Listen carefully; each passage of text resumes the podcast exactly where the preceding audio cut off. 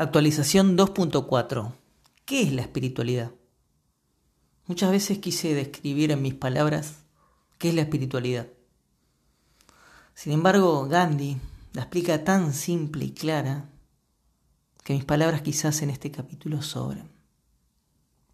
Gandhi dice, la espiritualidad es mirar a tu vecino y comprender que su mal humor es causa de su dolor y no sentirte ofendido.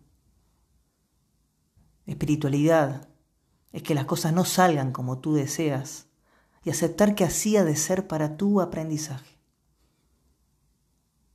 Espiritualidad es hacerte responsable de tus circunstancias, es no creerte la víctima, es no culpar a nadie de lo que te sucede. Espiritualidad es vivir en la alegría o en el silencio o en el bullicio o en la tormenta o en la luz o en la oscuridad vivir lo que la vida te propone, sin pretender que sea otra cosa. Espiritualidad es comprender que si te enfermas, no solo hay que atender los síntomas físicos, sino también ver qué emociones no estás gestionando y atender que lo que hace tu cuerpo es mandarte un mensaje.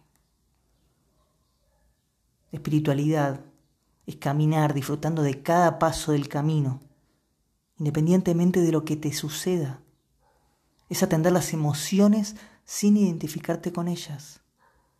Es cuidar tus pensamientos y tus palabras.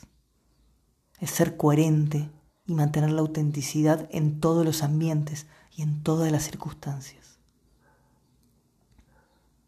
Espiritualidad es abrazarlo todo.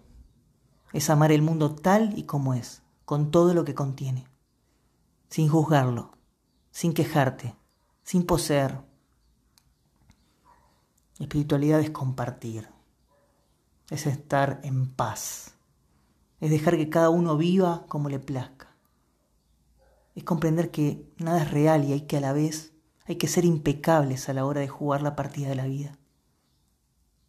Y no hablo de religión, no hablo de dogmas, no hablo de pecados, no hablo de creencias, no hablo del bien y del mal, no hablo de iglesias, ni de maestros, ni de normas.